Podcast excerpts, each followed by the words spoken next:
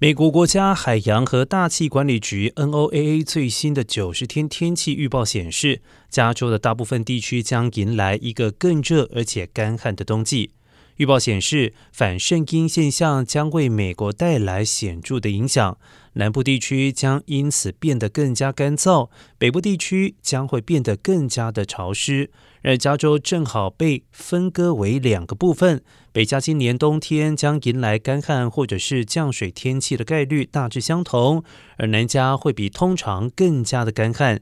其中圣塔芭芭拉以南的地区出现干旱的几率最高。从温度上来看，加州大部分地区都将迎来暖冬。